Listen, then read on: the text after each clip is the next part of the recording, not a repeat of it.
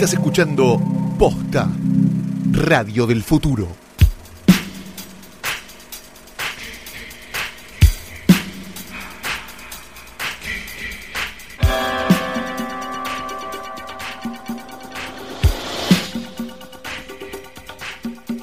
Buenos días, buenas tardes, buenas noches o lo que sea que coincida con el momento en el que le diste play a esto que es un nuevo episodio de Hoy tras Noche. Mi nombre, mi nombre sigue siendo Fiorella Sargenti.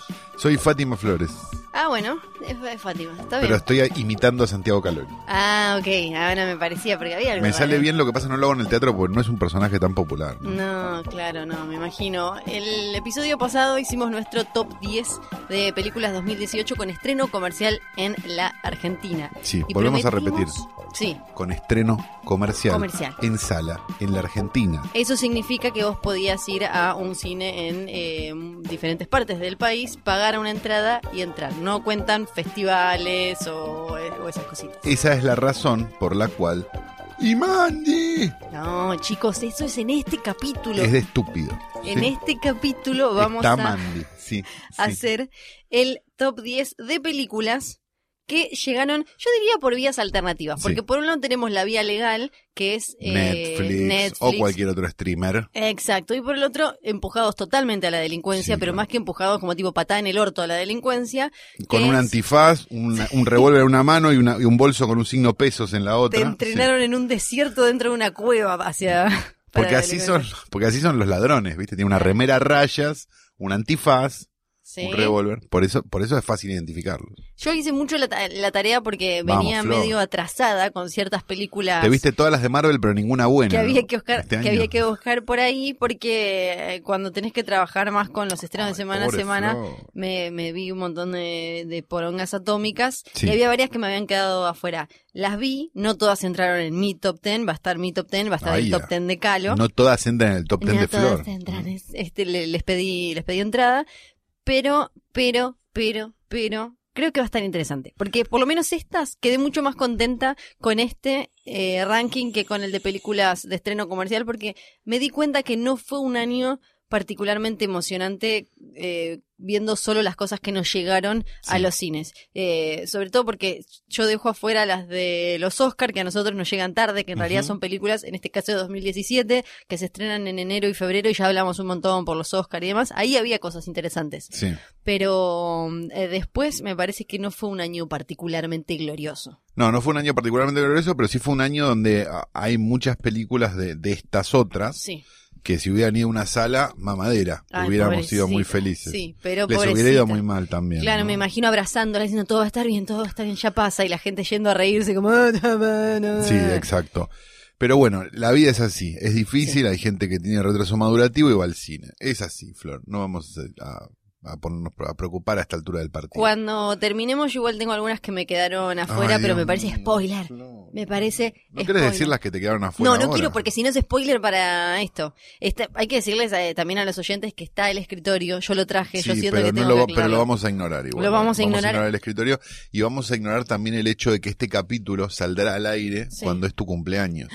Entonces, Sí. si nosotros estamos hablando en el futuro, ¿deberíamos festejarte el cumpleaños o no, Flor? No, es para una mí- pregunta válida porque Sí. te lo podemos mufar o no, te lo podemos mufar. Yo pienso que no, porque el año pasado grabamos el episodio el día de mi cumpleaños. Claro, y un día antes del mío. Y lo, claro, y lo mencionamos como que era mi cumpleaños. Así que me parece que este año es tram- sería trampa hacerlo. Yo creo que alguno de los dos debería correr su fecha de cumpleaños un día, Así de manera queda- que haya sí. siete días y no ocho, Sí, tal cual. lo cual es más fácil a los fines de que hay dos capítulos seguidos de cumpleaños. ¿no? Sí, eh, me parece. eh, lo, lo, lo voy a hablar con. Voy a ver si incluso puedo cambiar el DNI y esas cosas. Y te- ya que cambias el DNI, capaz te, met- te sacas un par de años. Flor. Podría Sí, ser. Yo ya la batalla la perdí, porque pero vos todavía. 34, ya 40 ya te siento. Ah, sí, estar no, muy, no, estar no, muy, aparte, muy ahí. aparte de 34 a 40 es todo barranca abajo. Claro, Sí. sí. y más para la mujer, ¿no? Sí. Con el útero que sale ahí claro. como a deglutir Te, pi- te pide, te sueños. Pide. Ay, Bien, fuera de este Sí. momento de menopausia de Flor, vamos a empezar. Empezás vos esta vez, porque es tu, va a ser tu cumpleaños. Empiezo yo. Ay, qué emoción. Bueno, voy, Puesto número 10 de Flor. Voy a hacer trampa en este, pero solo en este. A ver. Porque no, no me decidía entre estas dos ¿Qué películas. vas a meter dos en una? Sí, perdón. No, no va dos en una. no. Perdón. Bueno, no, banchero. yo tiro dos, Dos vos en elegí. una. Vos elegí cuál, porque yo no Sí. puedo. Me siento. Ay, Ay, no, bueno.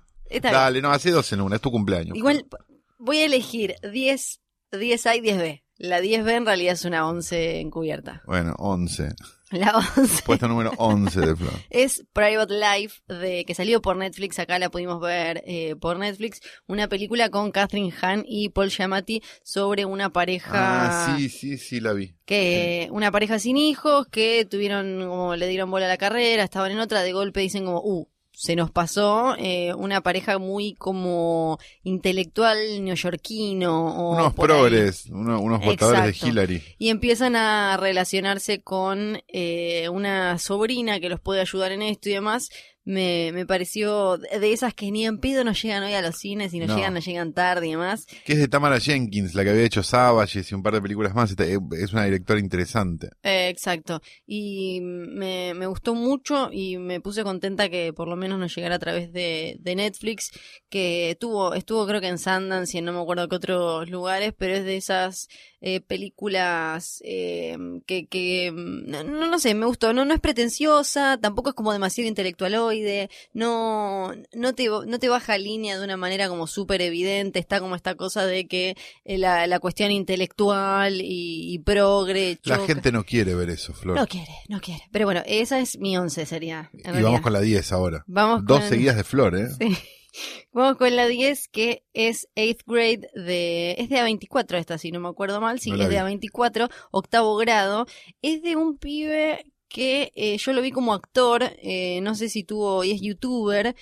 La película me, me gustó mucho, me- es de esas que creo que van marcando el futuro, lo que puede ser el futuro, se llama Boy, Bo Burnham, el, que, el director.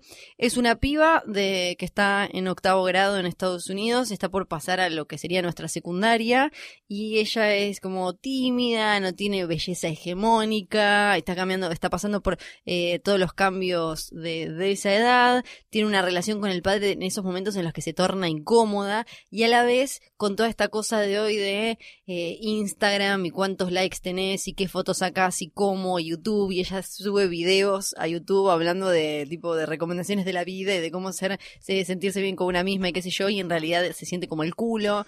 Ah, como los psicólogos que te dicen cómo solucionar tu vida, pero no pueden solucionar la de ellos un poco. Exacto, Pero algo con así. YouTube. Pero con una nena, una pibita de, creo que son 12 o 13, si no me acuerdo mal, eh, octavo, sí, tre- 13, 14. La edad clásica del cine para, para este tipo de conflictos. Sí, es una coming of age, Claro. pero acomodada a estos tiempos y a la ansiedad de un pibito de esa edad ahora. A la, la, la, la cosa que uno dice como, no, es la mejor edad del mundo, como todo frescura, toda libertad, y en realidad los pibitos eh, hoy, la, como, cualquier, como en cualquier época, la están pasando como el orto y particularmente como el orto porque están más expuestos a un montón de cosas. Es de, de un estilo de esos como muy suelto, orgánico, libre, eh, de- despojado y tiene como un humor eh, muy, muy, muy, muy sutil y leve que me gusta mucho. Bien, perfecto. Esa que está por ahí.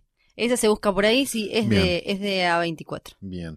Eh, puesto número 10 mío, entonces vamos con la segunda película de Crystal Mosel, directora de The Wolfpack, que es Skate Kitchen, película de la que hemos hablado en este podcast, si no me equivoco, Sí. que cuenta la historia de un grupo de chicas en el Lower East Side de Nueva York que este, andan en patineta y les pasan cosas este, como de, de medio de teen angst. Sería como una especie de, de Ghost World, pero, pero con patinetas. Me, me gustó mucho la, la forma en la que filma Mosel, como esta idea de, en la primera tenía como esto de, de, de un documental que tenía como, re- como puestas en escena de alguna manera, que era lo que hacían ellos en su casa y ese tipo de cosas. En este caso lo que hace es este, tener la puesta en escena y actores reales, digamos, y los verdaderos protagonistas de la historia actuándose a sí mismos. Tiene como algo medio, medio de cinema verité y de cosas medio, medio francesa que, que la verdad que le queda muy bien. Así que si no la vieron es una estupenda oportunidad para buscar por ahí, porque no, esto no se va a estrenar ni de casualidad, ni en pedo. Eh, Sky Kitchen, Crystal Mosel 2018. Hay películas 2017 también, porque Sí. son películas que aparecieron este, en vías de todo tipo en el 2017, aclaramos, porque a lo mejor alguno ya va a empezar a buscar en el IMDB Esa es. y claro, sé iba a empezar a señalar pensando que descubrió algo. Mi puesto número 9 Sí. es Aniquilación, No, pedo, Flor. Sí, toma, toma.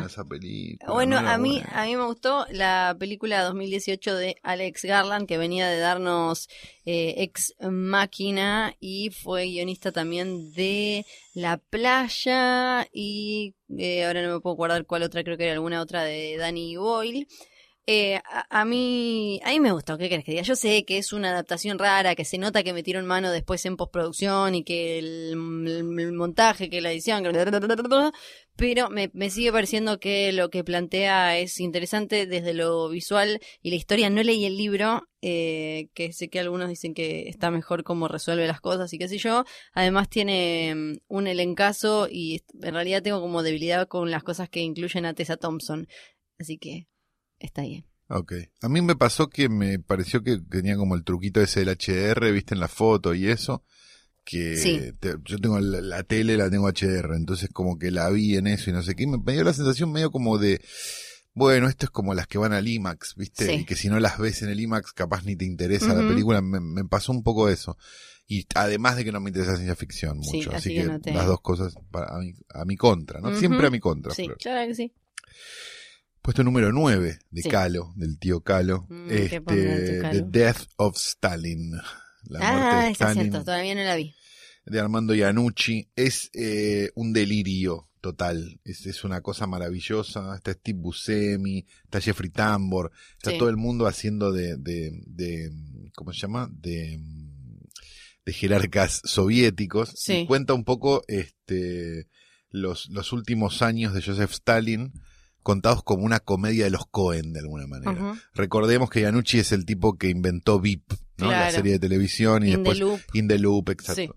Y, y la verdad que tiene como un timing de comedia sobre, sobre la tragedia que es realmente maravilloso. Ujú. Eh, sí, me parece que es como, como el tipo de, de cosa que, que, que nosotros no nos permitimos nunca, digamos, y que, y que algunos cines se permiten y que otros no. Y, y a pesar de que es una película americana, digo, tiene como, como, ah, no, es una película inglesa, mira. Pero bueno, tiene actores americanos. Este, me parece que se permite reírse de algo, de, de, de, de algo que fue, que donde murió un montón de gente en Sí. definitiva, ¿no?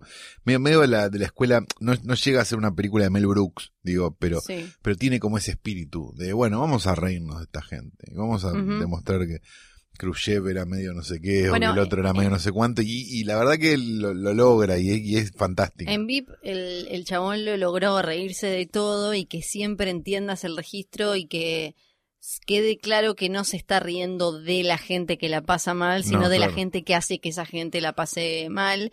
Y así que entiendo que pueda. Incluso algo que para mí le pasó a la, a la última temporada de VIP es que le costaba en una realidad en la que Donald Trump está en la Casa Blanca, le, Tuiteando, claro. le costaba como acomodarse para poder superar esa ridiculez. Así que creo que si hay un tipo que puede hacer esto, eh, es él. Puesto número 8 de Flor. Puesto número 8 de Flor es una película que comentamos hace no mucho tiempo. Otra vez Netflix, la balada de Buster Scruggs de los hermanos Cohen con estas historias, estos diferentes cuentitos eh, tipo western. Me, a mí yo particularmente tengo debilidad por ese, como ese formato viejo de abrimos un libro y Sí. vemos las páginas Sí. y nos vamos metiendo, que es muy como de viejo Hollywood. A mí me encanta, entonces eso me gustó mucho. Me gusta ver el... ¿A vos te gustaría que en todas las películas el paso del tiempo sea con un calendario que se le van volando las hojas, no? Claro. Sí, Me- sí, claro que sí. Y también me gusta mucho ver el humor negro de los Cohen al servicio de otro tipo de historias. Me gusta la fotografía, así como esa cosa medio saturada para eh, como eh, empatar, imitar eh, la- los colores Sí, que el se manejaban. de los, de los, de los westerns. sí. Exacto. Eh, algunos, ya lo mencionamos, le dedicamos un episodio entero casi. Algunos me parece que más logrados que otros, algunos largos al pedo. El del torcito me encanta a mí. El del torcito es increíble, por ejemplo. em, eh, así que para mí es... eh, me, me, me gusta, prefiero que si van a hacer algo así, los grandes directores vayan por una vía alternativa. Ahora después quizás hablamos más de, de eso con otra película. Que si la tiran a salas y después como que, viste, como que ahora hay una cosa para mí... Igual de- Netflix la podría haber recontra tirado a salas esta Sí, película. sí, y no también. le hubiera ido mal una película de los Cohen. No, Pero si, si van solo por la vía tradicional comercial de ir No, directamente a salas, se las, se las despedaza y se las hace mierda y se empieza, se empezaría a hablar y se empieza a hablar de la decadencia, como viene pasando con algunas de los Cohen. Y además también hay cosas que tienen que acomodar ellos para justificar el estreno a salas. Entonces me parece que el streaming les está permitiendo una libertad que no tendrían con un estudio detrás Sí, que les da sí, 3 eso es trillones cierto. de millones, porque acá ya lo hablamos un montón, la cantidad de plata que tiene que poner para el marketing de una película un gran estudio es enorme, entonces me Es la mitad del presupuesto. Sí, entonces me parece que acá eh, se pueden liberar un poco más y creo que esta película que es para Netflix es muy superior a mínimo la última de, de los Cohen, no sé si ir un poco más para atrás incluso. Sí, a mí la verdad me gustó mucho. No, no entró en mi top ten, pero, pero me gusta, me gusta la película. y Me parece que es un buen paso. Es un paso hacia adelante, no, no un paso en falso No. en, en la filmografía y, y en y definitivamente un paso adelante en general en las películas que se ven en Netflix, ¿no? Digo, el producto Netflix Sí. general producido por cuando ponen un director grande, digo, no sé, lo que pasó con Sí. Garland, que a mí me pareció como, no me pareció que estuviera tan bueno, Sí. digo, o no sé, Oksha. Roma, Oksha, ese tipo de cosas. Eh, Puesto número 8 de Calo. bien, Nancy, una película de Cristina Chow, creo que la recomendé acá, no me acuerdo tanto. Eh, cuenta la historia de una chica que vive con su madre, su madre muere y ella no está muy estable en general y tiene como una vida en el celular y se la pasa como tiene, tiene un blog donde inventa que perdió un hijo, o sea, Sí. una serie de cosas y se junta con uno que, que también perdió el hijo, está muy conmovido por su blog y una serie de cosas, un personaje bastante siniestro, no, no, no malo, pero sí, este, digamos, eh, complejo, digamos, mentalmente, y un día viendo la televisión ve, este, una historia de estas de noticiero que recuerdan que hace 30 años este, desapareció una chica, nadie la volvió a ver y no sé cuánto. Y aquí está la imagen de cómo ella se vería hoy. Y ella empieza a flashear que es ella. Sí. Que, y que la madre, que no sabe si es adoptada, si no es adoptada, Sí. y no sé qué, y no sé cuánto, y contacta a esta familia y la va a ver y empieza como a tener un trato, este, digamos, diario, esperando que lleguen los Sí. resultados de, de- del ADN. Y, y es una, no es un thriller, ni mucho menos, digo, pero sí es una película tensa, donde vos no sabes para dónde está yendo y, y- y tiene una incomodidad que, que está buenísima. Así que 2018, está también Nancy, Bien. Cristina Chow, primera película. Venía a hacer algunos cortos y demás. Sí. Este, búsquenla porque vale mucho la pena. Me parece que es una de esas películas posibles que a mí me gustan tanto. Muy bien, Nancy. Puesto número Siete 7 de Flor. de Flor. Acá me parece que no vas a estar tan en desacuerdo porque es Unsane, la última película de ¿La Steven. siete? Sí, la 7. La 7. Y no me podés decir nada porque este es mi ranking y Bueno. lloro si quiero, ¿sabes? La última película de Steven Soderbergh también tiene un episodio de Hoy tras Noche. Fue Sí. es la que está protagonizada por Claire Foy, filmada íntegramente con un iPhone 7 Plus Bien, qué bien. Sobre una mina que eh, está Habla bien. Por favor, tenemos un medio. Somos, somos gente responsable. una chabona, No. Una, ¿Una señorita, tipa? una mujer. una mujer, una, una fémina, Ahí está. una fémina que está haciendo, ella siente, dice que tiene un stalker, se muda, eh, arranca un trabajo, qué sé yo, de golpe eh, va a una clínica por cualquier otra cosa, la guardan y ella empieza a ver a ese stalker adentro de la clínica. Es medio como un atrapado, locura. sí, una locura, como un atrapado sin salida, muy, muy minimalista, con esta cosa de, de una fotografía obviamente particular porque está hecha con un celular, pero todo... Pero que no molesta, me No parece. molesta. Es, es como el- es como las de Tan, la fotografía de Tangerine, es algo que, no, que no, No. ni siquiera te tenés que acostumbrar. Me parece que es así y podría haberse filmado con una cámara común así. Sí. E incluso, incluso potencia el relato y la narración porque... Y está contada, perdón, eh, esto para los que lo escuchen y no lo hayan visto, está contada con plano contra plano, no es que es como, ah, encontramos Sí. esta grabación, no, no, No, digo, no no, es fan footage ni nada. No, no, nada, es como, es, eh, no, no es ella con el celular y lo que nosotros Claro. estamos viendo es eh, la- los videos que hizo ella, no, es una película normal que vos podés verla y decir, se ve distinto y es por, por esto, pero eh, es, me parece que es funcional a la historia además, no es que agarraron el, como en Tangerine, agarraron el truquito de hacerla de esta manera con cualquier historia. Claro. Así como en Tangerine sirve para eh, ver de otra manera ese lado B asqueroso de los No, y retratar como esa crudeza también un poco, Sí, ¿no? Me parece acá- que, que es como el- cuando antes se usaba el video, Ujú. digo, para, no sé, la época del dogma, Sí. ponele. Está bien, era parte de, de un truco y una serie Sí. de cosas, pero también tenía como una cosa medio, medio cruda de imagen que que, en Unsane queda súper en evidencia y le queda muy, muy bien. puesto número Puesto número Ay, me perdí. 7 de Calu. 7 de Calu, perfecto. Eh, Revenge de Coralie Farjat. Este, obra maestra, me parece, del cine de violación y venganza. Está en Netflix. Es Le verdad, pusieron un título increíble Sí. que voy a googlear en este instante porque el título ¿No realmente... era normal? ¿No era tipo venganza? ¿No? Venganza del otro mundo le pusieron. Ay, ¿por qué le ponen esos ¿En nombres? qué momento hay otro mundo? Claro, porque yo... Ay, por favor. Porque, Porque estás esperando que baje un extraterrestre con Venganza de otro Claro, mundo. ¿Y sabes me- qué? No baja un extraterrestre en esta película. no, es como un spoiler mal entendido, ¿no? No, no, no, es, es increíble. Venganza del otro mundo. A ver, No espera, tiene quiero, quiero estar seguro, pero la quiero buscar ahora. Estoy buscando ahora en este momento. Eh, Claro, la está buscando. no, es impresionante. ¿Ya la sacaron? Ya la sacaron. ¿Cómo puede ser esto? A ver, ver. espera, ven. Es apasionante. Esto es el minuto a minuto de... No, ya la sacaron. Calu busca películas en Ah, no, acá Netflix. está, Revenge. Calu no encuentra películas en Netflix. que Venganza sí del están. más allá le pusieron. Venganza del más allá. Eh, bueno, ¿qué es? Es- La Eh, entendieron Gente mal. enferma. Eh, está buenísima porque, porque tiene como. Me parece que ti- tiene la crudeza que tiene que tener un- eh, una película de este género, pero a la vez también tiene como una, una destreza visual como más parecida a, a- digo, siendo que es francesa un poco la película, este, o que es francesa completamente la película, ahora que lo digo. Eh, me parece que tiene como, como esa, como esa, por momentos ese tratamiento de imagen que tienen, no sé, los videos de Justice Sí. digamos, y, y, y recontra funciona en lo que, en un género que vimos millones de veces.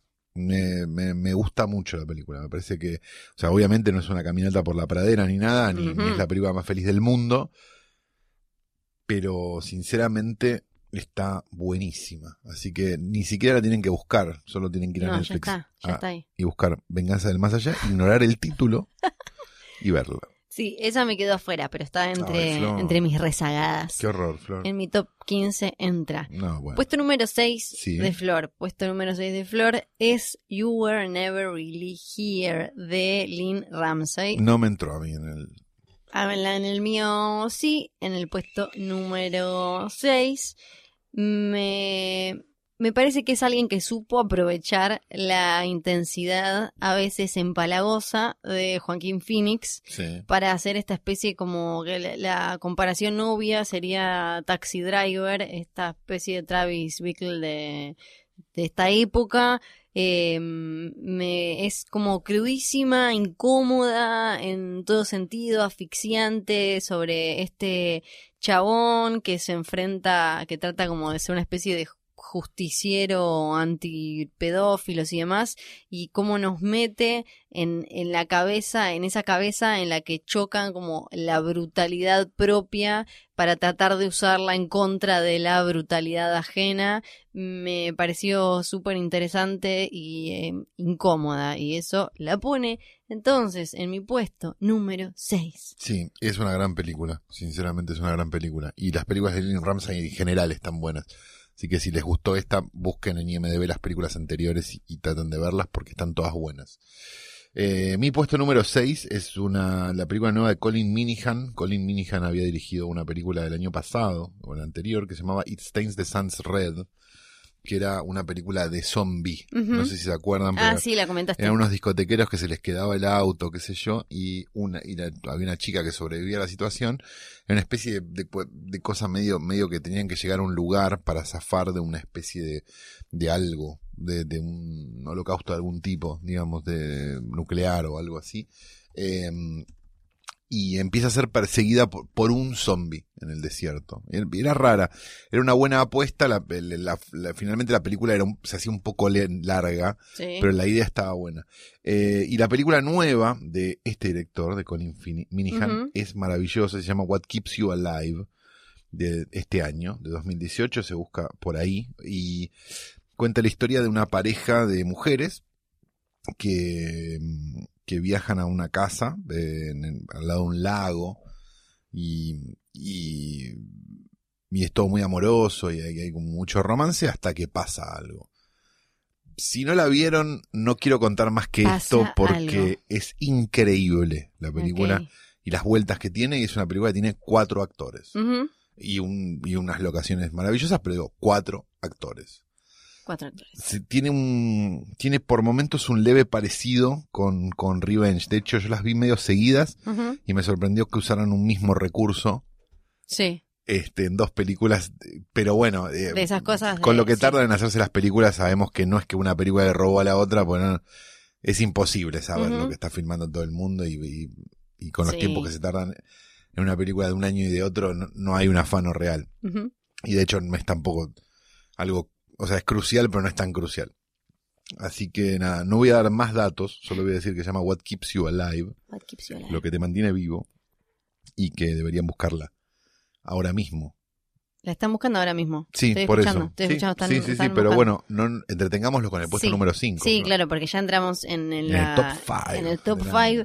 En mi puesto número 5 aparece The Tale.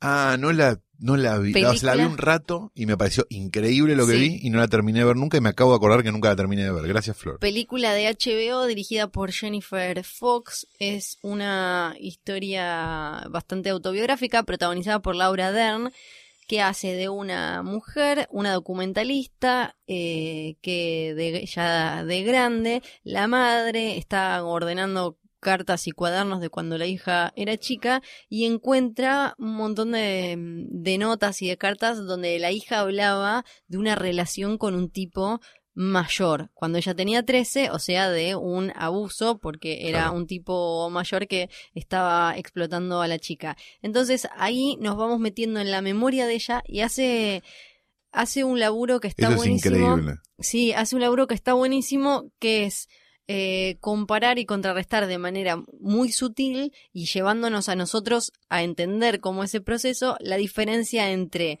el recuerdo real, lo que realmente pasó y cómo pasó, y la memoria de ella, incluso de cómo se ve, lo grande que se sentía ella Claro. cuando conoció al tipo y demás, porque ella arranca pensando que no estaba mal lo que había pasado con, era, era como una pareja, un entrenador físico con, con su Unos profesora caballos había, ¿no? Sí. con su profesora de, de equitación en un verano, ahí es donde arranca todo, y cómo era ella de verdad, que era una nena, y cómo... Eso es lo choqueante. Yo la Sí. vi la primer media hora y, y eso, o sea, ese cambio cuando, cuando repiten la secuencia, Sí. pero con, pero con cómo era en realidad y no como ella lo recordaba y es como, fa. Es súper vital además ahora con todo lo que, lo que está pasando y todo lo que se está dando después de la denuncia de, de Telma contra D'Artés y demás.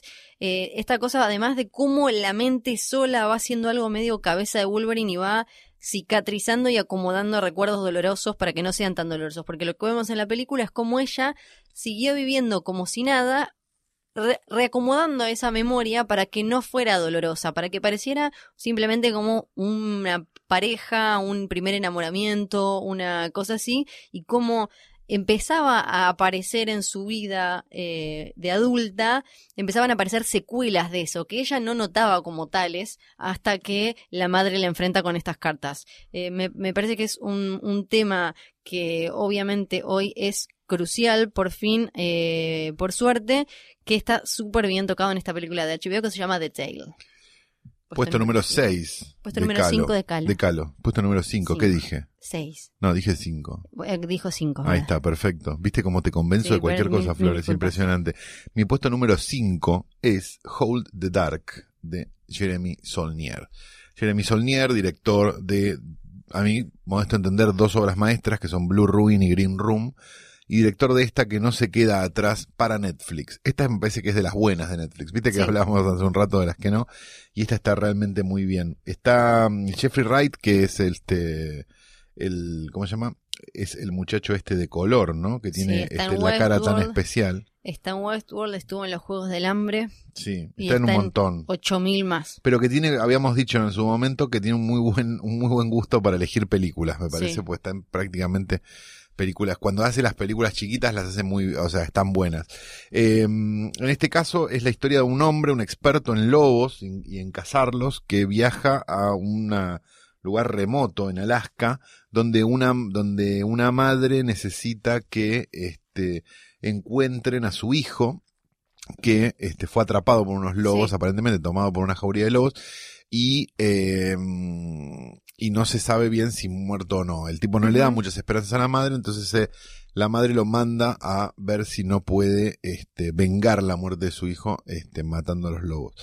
Él va a hacer este trabajo y, y empieza a descubrir que la cosa es, es un tuco bastante más espeso del que, del que hubiera esperado. No era tan sencillo como parecía. No, y a pesar de ser una película larga, porque dura dos horas y pico, y, y de ser una película muy quieta y muy de conversaciones en lugares este, inhóspitos, cuando la película empieza a arrancar y se convierte efectivamente en lo que, en lo que vemos, que es un thriller eh, bastante oscuro, empieza a ver cosas que, que se salen totalmente de la norma, que es en generalmente lo, es en general lo que hace Solnier.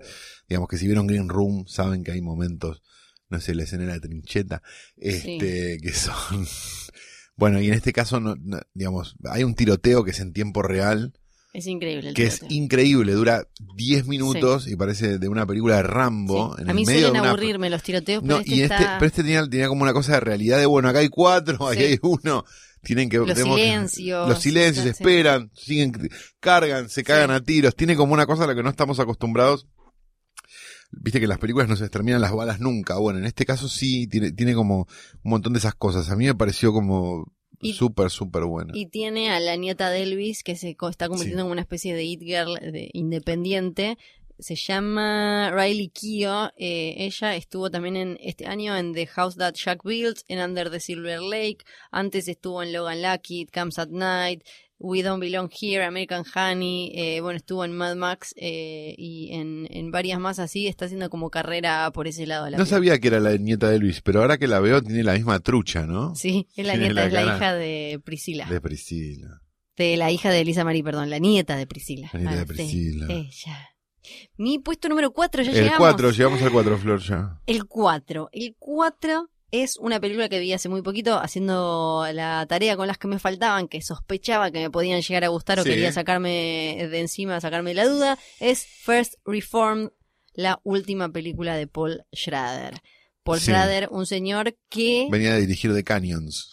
Sí, que una Digamos mente todo. Sí, digamos todo y digamos como para dar un marco, es una persona con la mente b- bastante atribulada, bastante... mm, Recomiendo que si quieren saber quién es. Paul Schrader, lean Easy Riders Raging Bulls, Moteros, ¿cómo le pusieron acá? Tenía un nombre Sí, es larguísimo, acá es cuando no empezamos. Moteros salvajes, espera, ¿cómo era? Sí. Sal- Es uno de, de- de- de los pilares del menos conocidos del nuevo Hollywood en el sentido de que la, la gente como lo primero que te tenés que aprender son, no sé, Di Palma, Scorsese, los, a los directores, pero si te metes un poco más, eh, ahí aparece Schrader que fue el guionista de Taxi Driver de... Moteros tranquilos, toros salvajes. Perfecto, el hermoso. Eh, escribió Taxi Driver, eh, Obsession de Yakuza, eh, escribió American Gigolo Sí. y la dirigió Toro Salvaje. Hardcore. Sí, es y siempre intensas, Sí, siempre, Siempre- intensas. siempre intensas. Les recomiendo a los que no quieran leer Moteros, Moteros Tranquilos, eh, Cosas Salvajes, que escuchen el capítulo del podcast de Bret Easton Ellis, que, bueno, si hablan inglés, ¿no? Eh, que, que entrevista a Schrader. Es una hora y pico de, de un nivel de sinceridad increíble. Es un chabón que tiene ahora 72 años, que eh, se, se crió en una familia calvinista y recién pudo ver su primera película de bastante grande porque lo, lo criaron muy cerca de la religión y eso aparece en esta película que tiene que ver incluso con la iglesia a la que pertenece la familia que eh, no quiero decir más el nombre es la Christian Reformed Church in the North America y por eso se llama así la película y el protagonista es un cura. Si no me equivoco, es una iglesia o igual o muy parecida a la iglesia a la que pertenece el protagonista de Hardcore, de ¿Dónde está mi hija? Creo que sí, porque en First Reform aparecen, es medio como la culminación de todas sus pesadillas y sus obsesiones. Y algo muy George loco. Scott, este no me acuerdo que, que me pareció increíble de esta película es que de la cabeza de Schrader salió una especie de luz, de esperanza con respecto al mundo en el que vivimos. eh, y es como, bien podría ser su última película, no creo, porque al chabón le, le gusta, eh, creo que ya debe estar haciendo algo más. Tipo como con Adiós Abuelo de Emilio Vieira. Igual, estaba, estaba pensando justo en esa, me lo sacaste, pero es, es un poco como una evolución de, de su forma de ver, de esa cosa nihilista de sus personajes. Acá tenemos a Ethan Hawke que hace de un cura o pastor de esta iglesia, de una iglesia súper, súper vieja, tiene 250 años, que se da cuenta que de golpe no le va a nadie, que él no está enganchando con eh, la, la, juventud y, eh, la, la iglesia esta queda en manos de una empresa de estas iglesias de ahora que son como corporaciones gigantes y él se cruza con una pareja joven, ella está embarazada, es Amanda Seyfried y el, el chabón es como un militante mm, eh, tipo eco militante, eco warrior extremista que le termina pasando a él esos temores y todo, todo un mambo como de ¿para qué seguir con todo si nos estamos yendo a la mierda porque el calentamiento global, porque esto? Entonces lo que era una crisis de suya, de confianza con respecto a eh, cuánta gente iba y su capacidad para hablar, para generar esperanza y demás, termina convirtiéndose en ni él siente que él pueda salvarse a él, a él se le murió un hijo, eh, está medio escapando de ese dolor, pero aún con todo eso la película termina teniendo una un- ap- aparece una lucecita al final muy en modo Schrader, no es que no, no parece que no es Cris Morena, no terminan todos cantando No, al claro. final. En un momento la película hace como un switch, un cambio estético y de influencias y pasa a ser como más como una especie de poesía y más eh, onírica eh, y tiene un mambo que a no, no quizás a- no a todos les copa, a mí me gustó mucho y creo que Ethan Hawke cuando está dirigido así, por eso creo que no, no siempre lo usan bien en Hollywood, en el Hollywood más, más mainstream, pero cuando lo usan acá con las sutilezas que maneja el chabón, que parece que no estuviera haciendo nada, pero sí, la recontra rompe, se llama First Reform. Y es de A24 y tiene un Sí. encuadre mm, atípico porque es 4-3 la película. Es como se veía la televisión hace muchos años. Sí, que eso cuando vos eh, tiene como un par de mamitos más así de esos de, de fotografía, cuando ves la historia entendés como esa cosa de mm, es medio como un encierro que tiene él y demás. Bien. Eh, Puesto puesto, número número 4 cuatro de de Calu.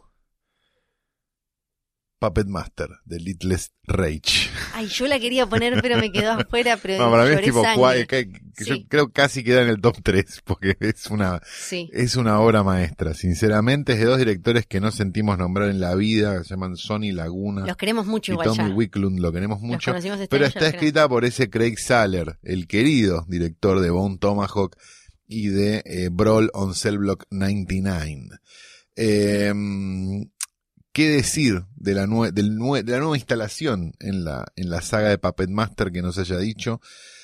Volvió Puppet Master, pero volvió con todo. Sí, y entendió todo. Entendió todo, es una comedia demente con unos muñecos asesinos. No importa, véanla ya, caca, es hay una bebés, locura. hay... Es una locura, es divertidísima. Yo la disfruté, pero horrores viéndola. La verdad que me, me reí toda la película. Es, es muy, muy, muy, muy divertida. A Eh, favor. Por favor, véanla porque Sí. está buena en serio. Ignoren las No hace 70 falta. Puppet Master anteriores, Sí. no hace falta verlas. Y está, esta está muy bien en serio. Puppet Master 28. Sí, Entramos en el top 3. correcto. Mi top 3. A ver, Puesto número 3. tres de Flor, claro. Sí, de el top Flor. tres de Flor. Yo. Um, Mandy. Ah, coincidencia absoluta. Puesto número Alcoyana, 3 mío también, sí. Bien, Mandy, acá también le dedicamos un episodio de la persona con el mejor nombre en toda la industria. Panos. Cosmatos. Panos Cosmatos es increíble, el mayor delirio del año y, y quizás eh, de la década incluso, con el mejor Nicolas Cage, casi te diría de toda su carrera, Sí. si no no le pega en el palo. Está ahí, parece cabeza a cabeza con Corazón Salvaje de David Sí. Lynch. Sí, una pesadilla lisérgica que se divierte, eh, que, que te, te, te lleva a un estado de deformidad mental, espiritual eh, y todo, que es muy difícil. Es de esas, chicos, que si no les, no les copa Sí. experimentar en el cine o experimentar viendo una no la película, vean. no la Tampoco vean. vean Hold the Dark, No porque también no. fue un poco polarizante. Sí, no, no, no. ¿No te tenés que- gustó La Bruja? ¿No te No. gustó Hereditary? No te va a gustar esta. Sí, no, son, eh, son películas que requieren de nuestra atención, que son inmersivas, que no podés ver así nomás, tenés que estar de lleno conectado con lo que te está proponiendo. Y Mandy es distinta a todo. Además. Hay que verla, me parece, en la pantalla más grande posible, con la oscuridad más grande posible y con el teléfono lo más lejos posible. O sea, Exacto. tenés que tratar de dejar el teléfono en otra habitación o algo, o lejos, que te dé paja levantarte a buscarlo y quedarte viendo la película, porque si no, es muy probable que te distraigas y no termines de disfrutar de esto, de esta maravilla como deberías. Que es eh, psicodélica, eh, tiene gore, eh, tiene acción, tiene todo. Tiene cultos, tiene sectas, Sí. tiene, tiene todo, es medio Tiene como ciencia ficción y fantasía a la vez y falopa. Falopa, sí, es medio, a, a mí me hizo acordar mucho las películas de Kenneth Anger de los 60. Sí. Me parece que tiene algo ahí. tiene ese espíritu. Con, con, sí, con Lucifer Rising, ese tipo de películas. Eh, es una locura, Mandy. Si no la vieron, corran a verla, muchachos. Es de lo mejor del año. Bueno, Es, es nuestro puesto número 3. Nuestro puesto número 3. Sí. Mi puesto número 2, Sí. me parece que lo vas a odiar. Vas a estar como... Black Panther, pero en video. Los extras de Black Panther. Ah, No, mi puesto número 2 es Roma, de Alfonso Cuarón. no, no. ¿La viste o la estás rato, odiando? rato, no. Era obvio que le ibas a, a odiar. La, bueno, ya que antes hablábamos de los Cohen y Netflix y demás, ¿Es mejor que Mandy? ¿Roma? para mí, ¿O la viste esta semana? Perdón, ¿eh? no, para mí, Para mí, si esta película hubiera aparecido en Netflix en febrero, ni te entraba en la lista. no, para mí, para mí está súper, súper, súper bien. Eh, Alfonso Cuarón igual me gustan todas sus películas. Ah, eso explica todo. Creo, creo que me gustan todas. Eh, la que menos me gusta es Y tu mamá también.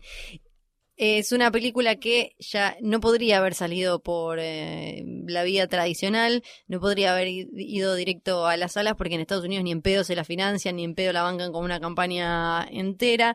De, es sobre una, una empleada doméstica, una familia acomodada en los años 70 en Ciudad de México. Ella es eh, de orígenes indígenas, eh, hay como una, hay una eh, distancia hasta de idioma en algunos momentos con esta familia.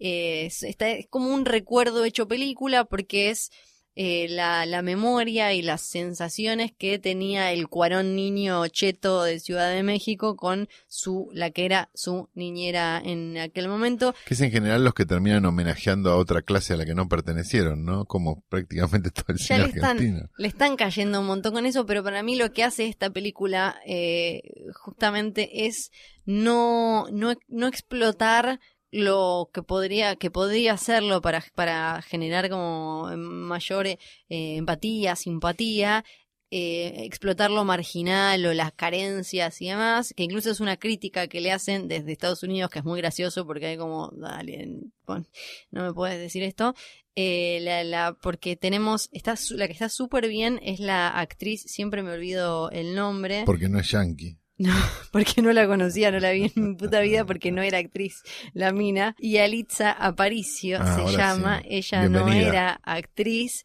y ahora la está rompiendo, incluso fue etapa de, de creo que era la Vogue eh, de México. Dura tres semanas, es como Pedrito Aragón en el Regalo del Cielo. Yo no creo creo que igual ni ella le va a interesar mucho. Es como el negro, Sí. el, el de la película de los piratas de Tom Hanks. Sí, que después ya lo tenían haciendo de malo en película. A los dos claro. segundos estaba haciendo de, eh, de, creo que en Homeland o algo Sí, después de- de- se, volvió, se volvió a Somalia. Sí. haciendo terrorista. No, yo no creo que capaz. Me parece que a ella no le interesa seguir eh, con la actuación. Es un es en blanco y negro. Tiene mucho como de cierto cine eh, europeo. Eh, ¿Por qué es en blanco y negro? no, no, por otras cosas. Y el, el blanco y negro es, eh, pa- para mí toda la fotografía de la película es una locura. Lo, la hizo Cuarón, es su su propio DF. Eso es rarísimo. Iba a ser el chino, no, el chino, no el chivo, le cambié el, el chino. El chino Leonis. sí, Iba a ser el chino. Eh, el, ¿cómo se llama? el chino Maidana. Ay, basta. El El chivo, chino Volpato. el chivo, el chivo del PNT. Lueski, Lu... El chino de jugate. ¿Por qué el chino el chivo, el chivo Lubeski, que suele ser su director de fotografía, pero al final el chabón no pudo, también mexicano, no pudo y lo que dijo Cuarón es como, bueno, ya es un quilombo, traer otro, no me va a entender que esto que el otro, y se puso él a hacer la fotografía y que tiene unas escenas que son increíbles para mí, no solo va a terminar compitiendo como eh, mejor director, sino también como mejor director de fotografía. Ay, se las van a dar de vuelta, ¿no? Por una cuestión que no, tiene nada que ver con su talento, que es simplemente sí. político. Sí, Puesto número 2, de Calo. Calu. No, tuyo. No, este es tu puesto mío, número dos. sí. Ah, entonces mi puesto número dos. Perdón, no estaba prestando atención. Tengo puesta una toalla. Este es Summer of 84 de cua- tres directores que en realidad se llamar RKSS y que viene a contar la historia de unos chicos en un verano en 1984 que este, empiezan a desaparecer unos, unos, chicos en la suburbia y aparecer muertos y qué sé yo, ellos empiezan como a investigar, una película que vimos dos millones de veces en los 80, pero que a diferencia, y nadie les cree, ¿no? Que, que cómo este tipo va a ser, no sé qué, no sé cuánto, y termina siendo este, una película mucho más que un homenaje a las películas de los 80 tiene una gran vuelta al final y tiene un final absolutamente depresivo que me parece que la, la convierte en El final la, es lo mejor. Para, la a mí no me mejor gustó película del año para mí. a mí no me gustó tanto, pero Bueno, el claro. final, el final, claro, para ¿Te vos gustó era Black como Panther? Sí, a mí me gustó Black Panther. Para vos Summer of 84 era como bueno, la It hecha bien y Claro. qué sé yo. Para mí Y estuvo Stranger bien. Things hecha bien. sí, claro, claro. para mí estuvo bien, pero hasta ahí. Puesto número uno, De Flor. puesto número uno de Flor. Esta la elegí, no es probablemente la mejor película del año. Ya te estás atajando, Flor. Sí, pero la, me puse a pensar como cuál es la que vería eh, un montón de veces, la que, la que más me cerró por todos lados, súper personalísimo. Este puesto número uno es Sorry to Bother You de Boots No me Riley. parece. A mí sí me parece, ¿sabes? Por eso vine con esta remera, con esta pancarta y con toda Estás esta... viendo películas de negros hace un mes, Flor. Entonces, me emociono con ¿Qué me cualquier cosa a? A mí me, me gustó Jamás estuviste en la vida de Boogie Down Productions. Eso es porque a vos no te gusta, no te gusta la fantasía y la ciencia ficción. Y como esta juega como una, como una especie de No, me pareció mejor que. Black Clansman, pero no, no, no me a gustó mí, tanto. A mí me gustó mucho. Tienen también un episodio de Hoy tras Noche para escuchar. Sí. eh, dirigida por Boots Riley, como dije. Es una especie de fábula eh, con un poquito de ciencia ficción, aunque no es como un futuro distópico, pero es una realidad paralela donde hay cositas un poco más adelantadas que las que tenemos nosotros y es una, un- una burla a las megacorporaciones, al capitalismo y a un montón de cosas. Me pareció divertida, graciosa, bien actuada, con una estética diferente, buscada, con eh, otra cosa. Es mi película favorita del año, eh, incluyendo también las estrenadas en salas comerciales. Ah, Sorry caramba, pero estás Toma, sí, ¿sabes qué? Es Sí, y bueno, ¿qué que te diga? No, está muy bien, te felicito, Flor. A ver tu Y puesto mi número puesto uno. número uno, para sorpresa de absolutamente nadie, y spoiler, porque ya se nombró esta película, en la lista es Unsane de Steven Soderbergh. Me parece que no hay mejor película que Unsane de Steven Soderbergh. Por la tensión y por millones de cosas que ya hablamos hace un rato, así que tampoco vamos a, a seguir este, explayándonos sobre ella.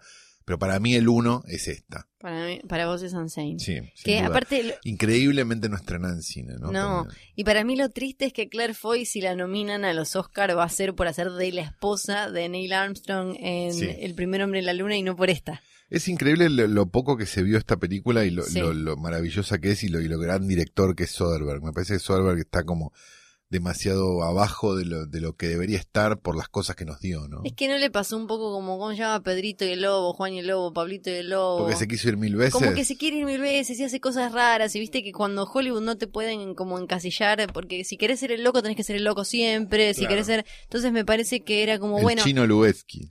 el chino.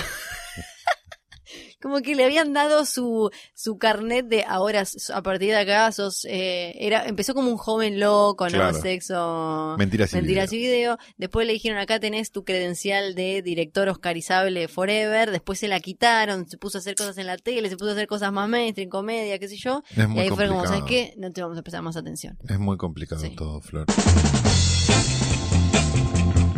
Ya le dijimos a los oyentes que esta eh, es el... ah, El último episodio- capítulo de la historia de otras noches. Claro. Nunca lo dijimos. No le dijimos nunca, ¿o no? Nunca. No, esto, bueno, se están enterando ahora. Si llegaron, si llegaron, si es que llegaron al final del episodio, se están enterando que eh, no volvemos más. No, exacto. Como- Esto como terminó. esos. Eh, ya está. Sí. Porque sí. la verdad que no tiene mucho sentido seguir. No, qué paja seguir hablando de estas cosas, que no sé. Eh, además ya el, el- olor acá del escritorio Sí. con, con Danielito acá tirado, yo ya Sí. no me lo bancaba. Queremos dar Cristina Sepultura a Daniel. Sí, Y además porque, bueno, viste que en general la gente arma como frases emocionantes para decir que algo termina y no sé qué. Y bueno, no, esto no. No. Es así. listo, Fin. se acabó. Eh, terminó. Decimos chau. Sí, este programa fuera. Vamos a decir el final sin ganas. Dale. Para terminar, ¿qué te parece? Este programa fue grabado en estudio pequeño, pero mayor de Sí. Samsung. De, de posta.com. Posta.com. Eh, gracias, Luciano Banchero, por Sí. esta oportunidad. Arroba Luciano Manchero. Sí, eh, no va a haber posta offline este año, ya está confirmado. No, también Eh, eso se cayó. El año próximo sí, Sí. perfecto. Eh, bueno, no estaremos nosotros para anunciarlo No, no igual. sé quién será. Y. mm, ¿Qué más? Eh, nada. Bebe Santos. Bebe Sanso siempre Sí. y mm, qué sé yo. Nada, Ah, listo. listo. Chao. Chao, chao.